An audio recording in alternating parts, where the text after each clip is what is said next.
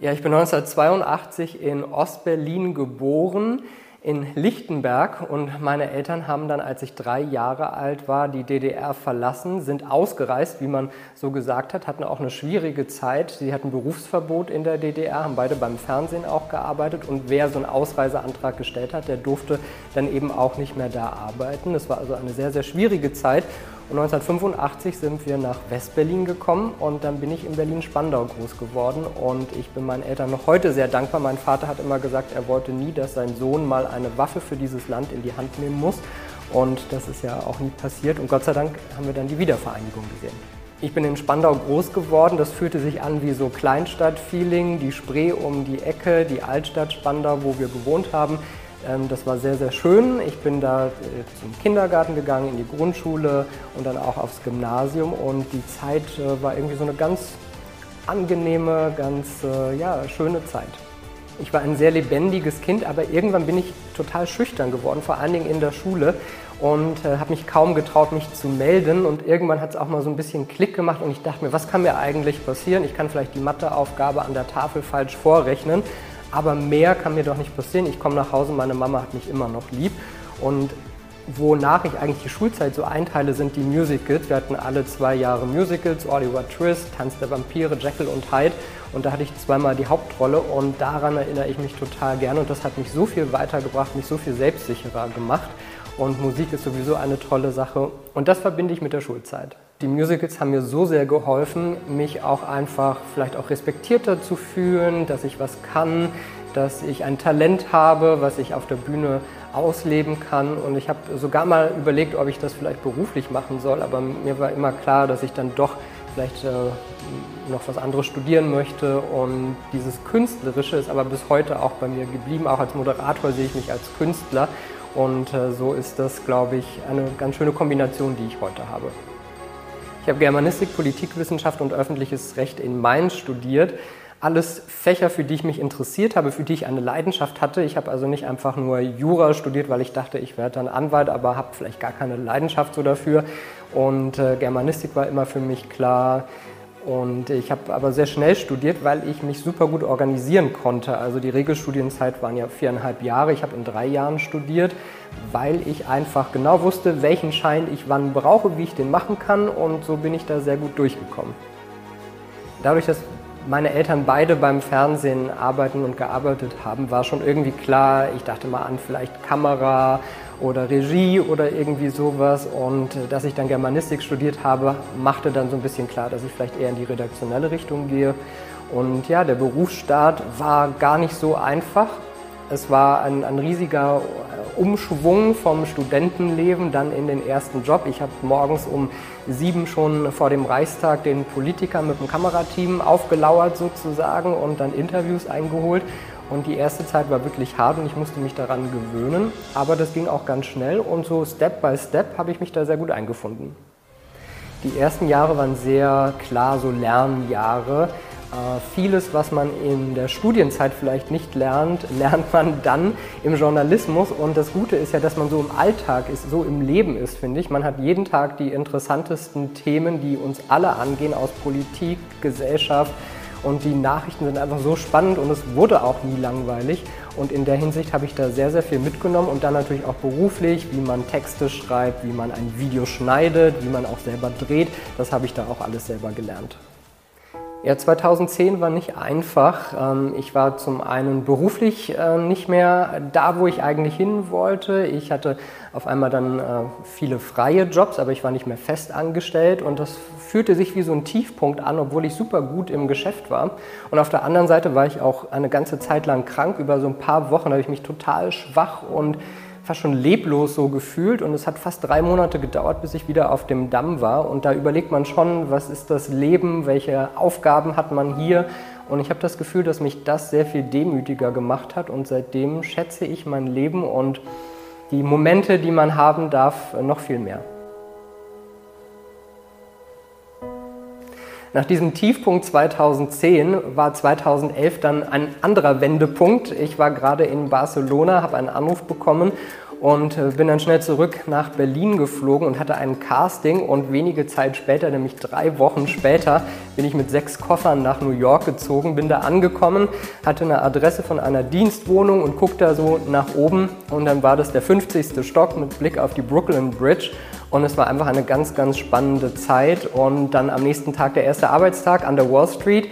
Ich komme da an, Hillary Clinton war gerade Ehrengast, äh, die lief da übers Parkett, damals als Außenministerin. Und vom ersten Tag an hat mich diese Stadt einfach in den Bann gezogen und es war jeden Tag was los und beruflich und privat habe ich mich da einfach total wohl gefühlt. Ja, ich hatte als Kind schon an meiner Tür eine Fototapete vom Empire State Building. Ich habe also, wenn ich im Bett lag, immer das Empire State Building gesehen und mir war irgendwie klar, mit dieser Stadt habe ich eine Verbindung. Und als ich das erste Mal da war mit 24 nach der Uni, habe ich sofort diese Liebe und diese Connection mit der Stadt gespürt was äh, für mich überhaupt keine Überraschung mehr eigentlich war, weil ich das schon mir so in mir drin hatte. Aber als Kind jeden Tag auf diese Tapete zu gucken und dann in dieser Stadt zu sein, da ist äh, für mich der Traum wahr geworden und äh, die Liebe hält bis heute an. Zum einen beruflich habe ich so viel erlebt und jeden Tag live auf Sendung zu sein. Am Anfang ist man natürlich schon irgendwie nervös, dann wird das irgendwann normaler, aber es war so spannend, jeden Tag über die Finanz- über das Finanzherz der Welt, über die New York Stock Exchange zu berichten und die US-Wirtschaft in einer Zeit, wo es auch äh, nur nach oben ging. Es war eine Erholungszeit. Also ganz toll. Ich habe da sehr interessante Leute treffen können, von deutschen DAX-Vorständen, die einfach mal an der Börse zu Besuch waren, zu internationalen Finanzexperten, zu Stars, die einfach Ehrengäste da waren. Und für mich war das eine ganz besondere Zeit. Ich habe noch meinen persönlichen Kindheitshero gesehen, Patrick Stewart, den Captain von Raumschiff Enterprise Next Generation. Der war da zum Twitter-Börsengang und es war für mich einfach ein grandioses Erlebnis. Ich hatte sehr viele Freunde, die wirklich super reich waren mit Apartments am Central Park, mit Häusern in den Hamptons. Da stand der Bentley vor der Tür, äh, manchmal mit Fahrer sogar. Man fliegt mit dem Hubschrauber ins äh, Urlaubshäuschen, ins Wochenendhäuschen. Das waren natürlich tolle Momente, wo ich dann auch daran teilhaben konnte. Aber ich habe mir dann auch nichts darauf eingebildet, dass ich der Kumpel bin, der da netterweise mit darf. Auf der anderen Seite war das eine tolle Sicht auf die Dinge aber ich habe das auch immer hinterfragt, weil natürlich, wo viel Reichtum ist, hat New York auch wieder sehr viel Armut zu bieten und da gibt es schon eine gewisse Fassade in New York. Ja, ich wollte mich auch engagieren, wenn man die ganze Zeit irgendwie in, diesen, in dieser Wall Street Bubble steckt. Äh, und so haben wir einmal im Monat Essen an die Obdachlosen in der Bronx ausgefahren mit dem Rotary Club.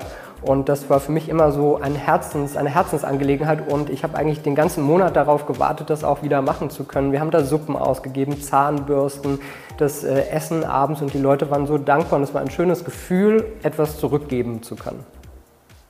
Dann kam 2012 Hurricane Sandy und hat mich auch voll erwischt. Ähm, mein Wohnhaus war ja unten im Downtown Manhattan im Financial District und das war der Teil, der am schwersten betroffen war vom Hurricane. Das Wasser kam bei uns durch die Tiefgarage, hat den Elektroraum zerstört, der Öltank ist gebrochen, das ganze Haus hat nach Öl gestunken, die, die Lobby stand meterhoch unter Wasser und so war ich dann praktisch auch mal kurze Zeit obdachlos. Also ich konnte seit dieser Hurricane-Nacht dann nicht mehr zurück in meine Wohnung. Und ich war im 50. Stock, also musste man so die nötigsten Klamotten dann zu Fuß äh, runtertragen. Zwei Kumpels haben mir noch geholfen und dann habe ich bei Freunden erstmal geschlafen und hatte drei Wochen später dann meine nächste neue Wohnung. Die war dann nicht weit vom Central Park, aber das war schon eine krasse Zeit. Ich habe wahnsinnig viel für mich in den USA mitgenommen. Vor allen Dingen auch so Kommunikation und Social, sozial zu sein, ähm, ich glaube, ich war früher total schlecht im Smalltalk, auf Leute zuzugehen und man hat gar keine andere Chance in New York. Die Leute kommen auf dich zu, die fragen, was du machst, woher du bist, woher du kommst, wo du wohnst und auf einmal kommt da so, eine, so ein ganzes Bombardement an Fragen und du musst einfach schwimmen und das war für mich am Anfang total neu. Aber ich habe da super viel mitgenommen und ich glaube, von dieser Kommunikation, was die Deutschen manchmal vielleicht so ein bisschen mit Oberflächlichkeit äh, bewerten, finde ich aber total positiv und ich glaube auch heute noch im privaten und beruflichen Kontext hilft mir das total weiter. Ich hatte wahnsinnig viele tolle Momente in New York und das hat mich so erfüllt. Aber ein ganz besonderer Moment war 2014, kurz bevor ich die Stadt verlassen habe. Da hat mir die Nasdaq, die Technologiebörse am Times Square, ein kleines ja, Überraschungsgeschenk gemacht. Sie haben nämlich mein Gesicht an die große Vidi-Wall am Times Square geworfen und für 15 Sekunden war ich dann da zu sehen, also ein paar Seconds of Fame, aber es war schon irgendwie ein toller Moment. Man kommt irgendwie aus Berlin, ist auf einmal in dieser großen Stadt und dann sieht man sich da am Times Square. Das war schon sehr besonders. Ja, ich hatte eine ganz tolle Abschiedsparty. Ein Freund von mir hat mir sein äh, Central Park Apartment zur Verfügung gestellt. Äh, wir hatten Model-Bartender, die da die Bar geschmissen haben und äh, haben New York, New York zusammen gesungen. Es war ein ganz toller Abend. If he can make it there, man, well, you make it anywhere. It's up to you. New York, New York.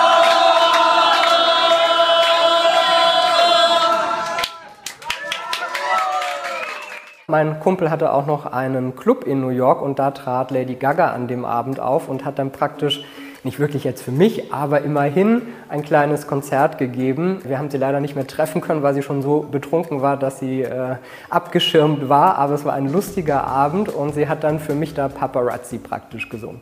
Ja, der Abschied von New York kam ja eher überraschend, weil das Büro geschlossen wurde und dann musste ich zurück nach Deutschland. Ich hatte kurz überlegt, ob ich bleiben soll, aber habe mich entschieden, den nächsten Schritt wieder in Deutschland zu gehen. Und das fühlte sich aber am Anfang schon wie eine Niederlage an. New York war so toll, es war meine Traumstadt und dann ist man auf einmal gezwungen, wieder zurückzugehen.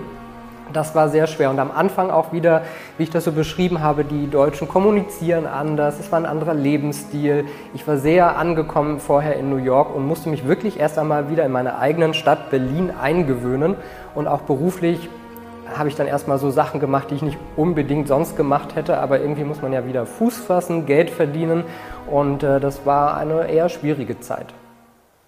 Ja, ich habe dann wenige Zeit später mit einem Geschäftspartner eine Firma gegründet und die Firma war, muss man ehrlich sagen, nicht erfolgreich. Nach zwei Jahren bin ich da ausgestiegen. Aber was ich da mitgenommen habe, war überhaupt nichts Finanzielles, sondern das ganze Know-how. Und wie gründet man eine Firma? Wie führt man eine GmbH? Wie schreibt man Rechnungen? Wie läuft die Steuer? Ähm, wie führt man Mitarbeiter? Diese ganzen Dinge habe ich da alle gelernt und es war praktisch ein kostenloses Training für zwei Jahre. Aber es war der Grundstein, um dann meine eigene Firma Inside Wirtschaft zu gründen. Ja, wenn man am Anfang eine Firma gründet, dann weiß man natürlich nie, in welche Richtung es geht, aber ich hatte irgendwie ja, Glück und ich habe aber auch wahnsinnig viel dafür getan und auch gute Kontakte. Das hat mir am Anfang alles sicherlich geholfen. Aber ich konnte schon vom zweiten Monat an im Prinzip von der Firma leben und dann ja, ging es immer Step by Step weiter. Ich hatte tolle neue Kunden, tolle neue Projekte, große Drehs, Amazon-Dokus, die wir gemacht haben, die täglichen Videos auf YouTube. Der YouTube-Kanal wuchs immer weiter und auch gerade in der Corona-Zeit war das eine Zeit, wo die Leute natürlich noch mehr das Bedürfnis hatten, sich um ihr Geld zu kümmern. Und das war auch nochmal eine ganz große Wachstumsphase. Und jetzt hat Inside Wirtschaft gerade fünfjähriges Jubiläum gehabt und ich äh, muss mich manchmal kneifen, um wirklich zu sehen, äh, wohin die Firma auch jetzt schon gekommen ist. Ja, ich habe das große Glück, dass ich äh, so viele tolle Leute schon treffen konnte, so viel reisen konnte, große Veranstaltungen moderiert in Dubai, in Kapstadt, in New York gedreht, in Frankfurt drehe ich fast jede Woche. Das sind äh, wirklich großartige Sachen und wenn ich zurückdenke, wie ich als Kind so schüchtern war und mich kaum getraut habe zu melden und mich dann vor über 3000 Leuten in Kapstadt sehe und auf der Bühne da äh, moderierend, singend, dann ist das schon irgendwie ein, eine Entwicklung, die ich glaube ich früher nie für möglich gehalten hätte. Ja, mir schreiben oft viele junge Follower, das fängt vielleicht so bei 16 an, Schüler, Studenten, die Fragen haben rund um die Börse. Und ich werde oft eingeladen zu Vorträgen, äh, mal ein Uni-Event zu moderieren. Das mache ich total gerne, drei, vier Mal im Jahr bestimmt, um auch wieder was zurückzugeben und die Leidenschaft äh, auch vielleicht da äh, zu wecken und vielleicht auch noch weiter zu bringen. Und ich finde das besonders wichtig und mir macht es total Spaß, mit den jungen Leuten im Kontakt zu sein. Und mir sagt das ja auch immer, welche Themen gerade interessant sind, auch in der Finanzwelt, worauf gucken die jungen Leute und das finde ich spannend. Ich habe äh, lange in Berlin Mitte gearbeitet für meinen ersten Arbeitgeber und gegenüber wurden Townhäuser gebaut und ich dachte immer, Wahnsinn, wer wohnt da und wie, wie, wie schick das ist, wie schön diese Häuser einfach sind. Und äh, dann konnte ich da vor ein paar Jahren selber einziehen und für mich ist da auch auch ein Traum wahr geworden, einfach weil die Firma sich immer weiterentwickelt hat, ich mir das dann leisten konnte. Und noch ein bisschen später ähm, bin ich immer spazieren gegangen durch Berlin Mitte mit Blick aufs Stadtschloss hier in, in Mitte und auf einmal ergab sich auch die Gelegenheit, ans Schloss zu ziehen. Nochmal wieder eine Steigerung für mich und in beiden Fällen ist für mich einfach so ein Traum wahr geworden und ich bin sehr dankbar, dass ich das leben kann. Ich werde oft gefragt, wie wird man denn Millionär? Und für mich ist diese Frage total irrelevant. Ähm, es klingt vielleicht blöd, ich arbeite in dieser Börsenwelt. Natürlich ist das alles materiell, Finanzen, aber mir persönlich bedeutet das gar nicht so viel. Ich hatte das Glück, dass ich immer in den letzten Jahren jedes Jahr mehr verdient habe. Das eröffnet natürlich auch Chancen, für die ich sehr dankbar bin. Aber ich glaube, man muss trotzdem ja am Boden bleiben und ich weiß sehr genau, woher ich komme. Ich investiere mein Geld sehr klug und ich glaube, so bin ich auf einem ganz guten Weg. Schöne Dinge sind natürlich immer toll und ich habe auch gerne schöne Dinge um mich herum, aber auf der anderen Seite sind Dinge wie Gesundheit, Glück, Liebe, Familie für mich viel wertvollere Werte, die ich schätze, als irgendwie viel Geld auf dem Konto zu haben. Ich habe zum Beispiel als Student und in meiner ersten Berufszeit sehr viel Geld für Reisen ausgegeben und diese Momente, die sind einfach so viel wert und die habe ich in mir und trage das mit mir rum und ich hätte sicher schon irgendwie davon locker ein Auto kaufen können oder ein Haus schon davon kaufen können. Aber ich habe das Geld in mich und in meine Erlebnisse investiert. Und das kann ich eigentlich jedem nur empfehlen. Jeder hat natürlich so seinen eigenen Weg. Aber ich finde, man muss auch leben und nicht nur sparen. Ja, Zeit ist manchmal so eine Frage. Es gibt natürlich äh, Wochen und Monate, da habe ich jeden Tag irgendwie 12, 14 Stunden Tage. Es ist schwierig, manchmal muss ich mit Freunden Termine machen, irgendwie fünf Wochen später von 17 bis 22 Uhr oder so. Das versteht nicht jeder, aber auf der anderen Seite ergeben sich für mich trotzdem so viele Möglichkeiten durch meinen Beruf und ich liebe ja, was ich mache. Für mich ist es ja praktisch mein Hobby, was ich netterweise zum Beruf machen konnte. Und in der Hinsicht stört es mich überhaupt nicht so viel zu arbeiten auch wenn manchmal vielleicht das Privatleben ein bisschen drunter leidet, aber die Zeit, die ich habe, die versuche ich umso besser zu nutzen. Ja, ich war sehr überrascht, dass ich da überhaupt erstmal vorgeschlagen wurde für die Proud Performer und dann bin ich noch in die Top 10 gekommen. Äh, dass ich schwul bin, daraus mache ich ja überhaupt kein Geheimnis und das ist für mich einfach auch ganz normal. Ich meine, im Berufsleben äh, zeige ich das jetzt nicht jeden Tag, aber wenn das Thema kommt, dann ist das für mich auch ein ganz normales Thema. Und so behandle ich diese Themen auch. Ich habe immer mal wieder Gäste, es geht da um Diversity. Und äh, ja, auch gerade in der Finanzwelt, die so heterolastig ist, eine Männerwelt ist, finde ich es auch immer wieder wichtig, äh, mal das Rainbow-Fähnchen zu heben. Und in der Hinsicht äh, war ich überrascht, dass ich da ausgezeichnet wurde. Aber ich versuche auch gerade jungen Leuten da vielleicht ein, ein kleines Vorbild in meiner kleinen Welt zu sein. Und äh, so fühle ich mich sehr wohl. Ja, ich werde oft gefragt, was sind denn deine Ziele und wo willst du mit der Firma hin? Und ehrlich gesagt bin ich gerade sehr happy, wo ich stehe. Also wenn ich das Level halten könnte, wäre ich auch schon sehr zufrieden. Ich habe mich immer dagegen entschieden, mit Inside Wirtschaft viel größer zu wachsen. Ich könnte ja auch locker mehr Mitarbeiter einstellen. Ich arbeite viel mit freien Mitarbeitern, aber habe keine Festangestellten. Und in der Hinsicht könnte ich sicher mehr skalieren, wie man heutzutage sagt. Aber ich habe mich für in dieser Hinsicht mehr Work-Life-Balance entschieden. Habe die Firma komplett um mich herum gebaut. Ich mache morgens erstmal Sport, dann gehe ich ins Büro. Ich habe lange Arbeitstage, aber das ist alles so um mich herum und ich fühle mich so wohl. Und ich würde sagen, ich habe eher vielleicht private Ziele, eine Familie zu gründen und auch noch ein, ein Kind irgendwann zu haben. Also das sind für mich die Dinge, aber es sind keine materiellen Dinge und Ziele, die ich habe. Ja, so spontan drei Tipps zu finden, würde ich sagen, zum ersten einfach mal das machen, worauf man Lust hat, auf sein Inneres hören und nicht irgendwie denken, ich muss jetzt irgendwas machen, um erfolgreich zu sein, sondern die Talente, die man in sich hat, die nutzen und daraus das Beste machen. Und das können ganz vielleicht verrückte Nischen sein, aber ich glaube, nur so wird man erfolgreich, wenn man das macht, was man liebt. Dann ehrlich sein, und zu sich selbst ehrlich zu sein und zu anderen, zu Kunden, zur Familie. Ich glaube, wenn man viel kommuniziert und auch Schwierigkeiten und Probleme kommuniziert, kommt man im Leben immer weiter, als wenn man das in sich reinfrisst oder lügt oder Leute betrügt. Also diese Offenheit, diesen Respekt anderen Leuten gegenüber, das ist, glaube ich, etwas sehr Wichtiges. Und ansonsten leben. Und das klingt jetzt vielleicht blöd, aber für mich war es immer wichtig, in der Welt zu sein, die Welt zu sehen, andere Menschen und Kulturen kennenzulernen. Das hat mich sehr viel weitergebracht als Geld auf der Bank. Und in dieser Hinsicht, glaube ich, muss man einfach offen sein und andere Dinge und andere Menschen so respektieren, wie sie sind. Und dafür kann ich nur äh, werben, einfach äh, Dinge aufzusaugen, Momente zu erleben und für sich daraus was zu ziehen. Mehr auf manuel-koch.tv